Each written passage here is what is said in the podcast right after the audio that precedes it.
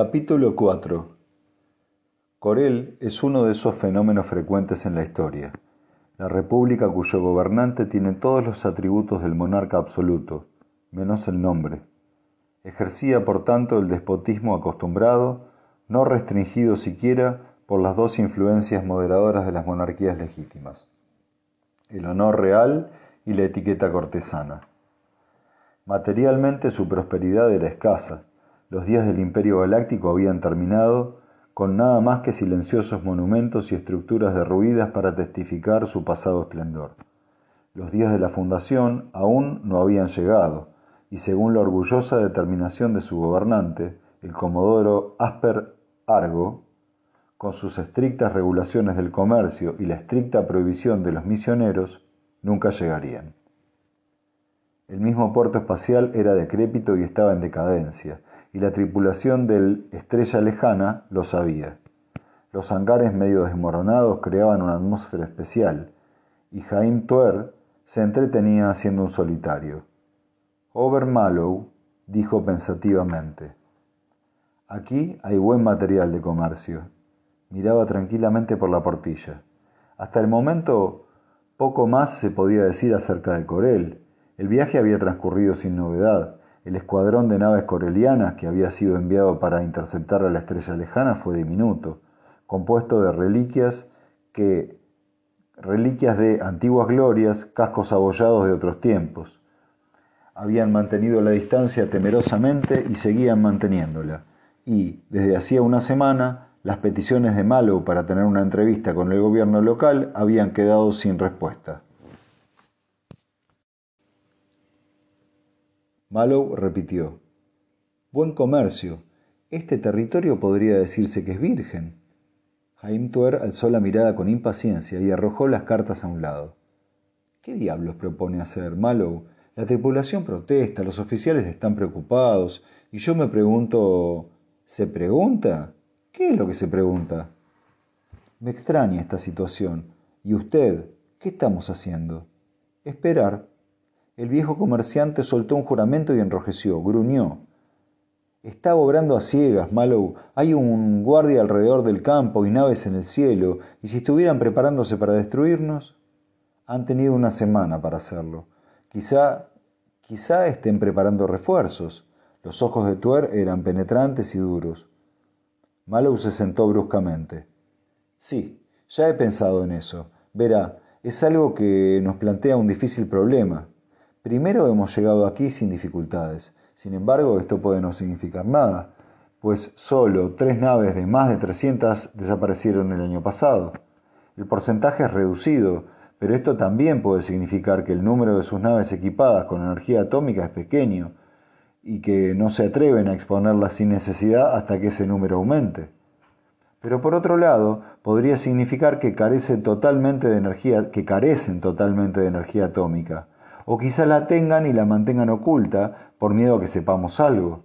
Después de todo, una cosa es hacer el pirata esporádicamente con naves mercantes ligeramente armadas y otra muy distinta, tantear con un enviado acreditado de la Fundación, cuando el mero hecho de su presencia puede significar que la Fundación abriga sospechas.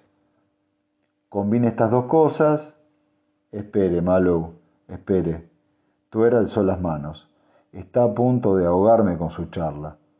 ¿A dónde quiere usted ir a parar? No me importa lo que haga entre tanto. Tiene que importarle, o no entenderá nada, Tuer. Los dos estamos esperando. No saben lo que hago aquí y yo no sé lo que tienen aquí, pero estoy en desventaja, porque yo soy uno y ellos son un mundo entero, quizá con energía atómica. No puedo permitirme el lujo de ceder. Claro que es peligroso, claro que pueden tener un agujero en la Tierra destinado a nosotros, pero ya lo sabíamos desde el principio. ¿Qué otra cosa podemos hacer? No. ¿Quién diablos es ahora? Malo alzó la mirada pacientemente y conectó el receptor. La biciplaca reflejó el feo rostro del sargento de guardia. Hable, sargento. El sargento dijo, Perdone, señor, los hombres han dado entrada a un misionero de la fundación. ¿Un qué? El rostro de Malou se puso lívido. Un misionero, señor. Necesita hospitalización, señor. Habrá más de uno que necesite eso, sargento, después de esta faena. Ordene a los hombres que ocupen sus puestos de batalla. La sala de la tripulación estaba casi vacía. Cinco minutos después de la orden, incluso los hombres que no estaban de servicio se hallaban en sus puestos. La velocidad era la gran virtud en las regiones anárquicas del espacio interestelar de la periferia, y rapidez, por encima de todo, era lo que debía tener la tripulación de un maestro comerciante. Mallow entró lentamente y miró al misionero de arriba abajo. Luego su mirada se volvió al teniente Tinter, que desvió incómodamente la suya, y al sargento de guardia, Demen, cuyo rostro inmutable y estólida figura flanqueaba el otro. El maestro comerciante se volvió a Tuer e hizo una pausa pensativamente. Bueno, Tuer, que los oficiales se reúnan aquí, excepto los coordinadores y trazadores de trayectorias. Los hombres deben estar en sus puestos hasta nueva orden. Hubo una laguna de cinco minutos, durante los cuales Malo abrió las puertas de los lavabos de una patada, miró detrás de la barra corrió las cortinas que cubrían las gruesas ventanillas, durante medio minuto salió de la habitación y cuando regresó silbaba abstraídamente.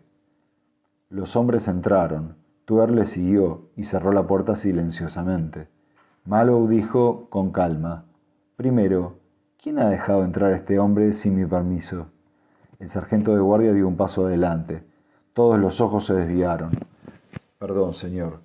No ha sido una persona sola ha sido una especie de consentimiento mutuo. Era uno de nosotros, podríamos decir, y esos extranjeros... Mablo le cortó en seco. Simpatizo con sus sentimientos, sargento, y los entiendo. ¿Estos hombres están bajo su mando? Sí, señor. Cuando esto termine, serán confinados a celdas individuales durante una semana. Usted quedará relevado de todo deber de supervisión durante un periodo similar. ¿Comprendido? El rostro del sargento nunca cambiaba pero hubo una pequeña crispación en sus hombros. Dijo secamente, Sí, señor. Puede irse, ocupe su puesto de batalla. La puerta se cerró tras él y hubo un murmullo. Tuer intervino. ¿Por qué este castigo, Mallow? Sabe que estos corelianos matan a los misioneros que capturan. Cualquier acción que contravenga mis órdenes es mala en sí misma y sin importar las otras razones que puedan haber en su favor. Nadie debía salir o entrar en la nave sin mi permiso. El teniente Tinter murmuró con rebeldía. Siete días sin acción. No se puede mantener la disciplina de esa forma.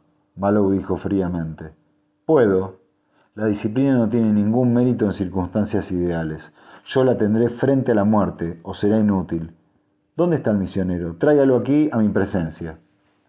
El comerciante se sentó, mientras una figura vestida de color escarlata era cuidadosamente empujada hacia adelante. ¿Cómo se llama usted, reverendo?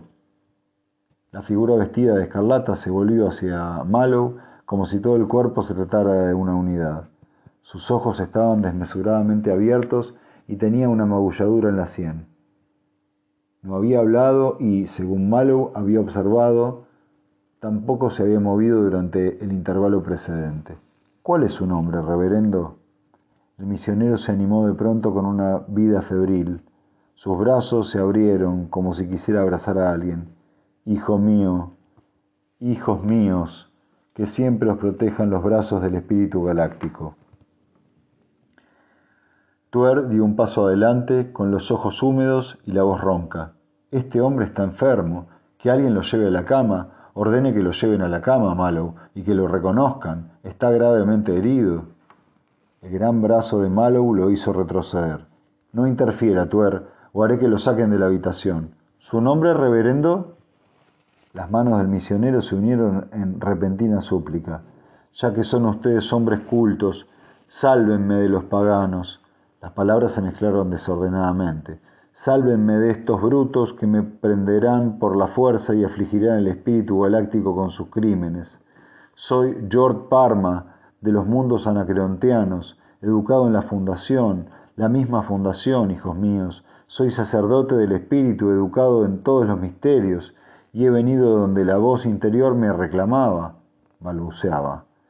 He sufrido en manos de los infieles, como hijos del Espíritu, y en nombre de ese Espíritu protéjanme de ellos. Una voz estalló sobre sus cabezas, cuando la caja de alarma y emergencia clamoreó metálicamente. Unidades enemigas a la vista. Solicitamos órdenes.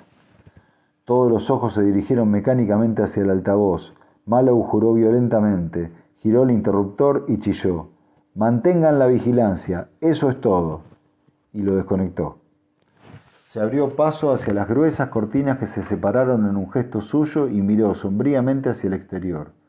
Unidades enemigas, varios miles de ellas en las personas de los miembros individuales de una turba coreliana. El creciente murmullo envolvía el puerto espacial de un extremo a otro, y a la fría y dura luz de los reflectores de magnesio las primeras filas se acercaban.